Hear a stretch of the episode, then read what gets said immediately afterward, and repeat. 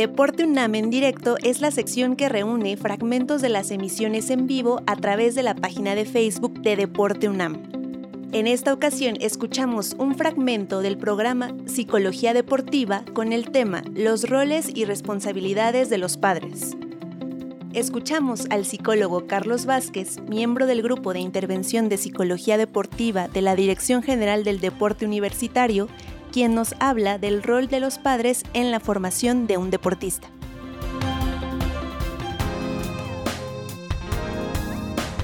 El primero de los aspectos tiene que ver con brindar apoyo emocional.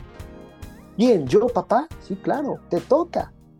Te toca. Eh, eh, si hay alguien que tiene toda la autoridad moral, el liderazgo emocional, eh, para blindar a mi hijo en aspectos emocionales son los papás. y es común, lo toco, es común aquí delegar el apoyo emocional a terceros. Al mismo entrenador. Es que el entrenador no lo apoya. Es que el entrenador nada más lo desmotiva.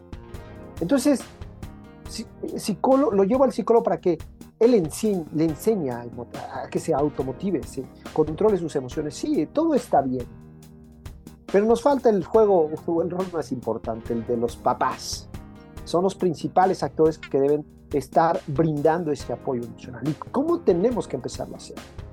Simplemente enfocarnos en los esfuerzos positivos, en los refuerzos. E, esto es algo muy técnico, pero yo les diría, en otras palabras, independientemente del resultado del juego, de la competencia, Tú siempre debes alentar el buen comportamiento de los hijos, el buen desempeño, el buen compromiso, eh, las buenas acciones, por supuesto, las buenas actitudes. Y a veces de, todo esto eh, no se gana, no importa, aún así tienes que reforzar. Alguien me ha dicho, Carlos, yo no me voy a convertir en un payaso que todo le va a aplaudir. No, no estamos pidiendo que te conviertas en ese payaso que todo va a aplaudir, pero sí en ese papá o en ese entrenador, en este caso en este papá, que va a reconocer las acciones buenas. ¿Por qué? Porque en el día a día, cuando analizamos el comportamiento de padres, nos damos cuenta que solo reconocen aquello cuando se gana. Y se juzga y se critica todo lo que se hace mal o todo lo que se deja de hacer. En términos emocionales esto es terrible. Y para ello pónganse como ejemplos. No, no, no, no, iremos tan lejos, pero uno creo que hemos vivido de una u otra manera entornos donde de pronto, ¿cómo nos hace sentir cuando todo lo que nos dicen es negativo, desacredita, juzga lo que hago? No me van a dejar mentir. Los entrenadores son los primeros que llegan y me dicen, ya me tienen harto, solo me juzgan. Ah, pues mira, así se siente tu atleta, papás, o el papá, dices que no sabes, no conoces a mi jefe, todo el tiempo está muele y muele. Y el papá desquiciado emocionalmente. Es exactamente lo que yo te pido. Imagínate a tu hijo eh, que espera todo de ti como mamá y papá y no lo estás apoyando en ese sentido. ¿Qué tenemos que reconocer? No es que como payaso reconozcamos todo, no, lo que está haciendo bien. Y a veces me dicen los papás, es que jugó bien mal. Claro, como cualquier deportista, hay que entender que va a tener buenos juegos y pésimos juegos. Hay que tener principio de realidad.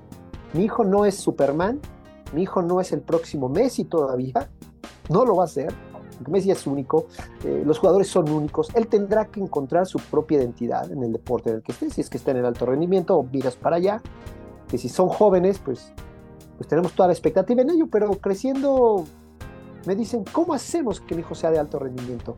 Pues primero hay que preguntarle a él, eso es lo más importante, y si quiere someterse a ese nivel de exigencia, ¿no?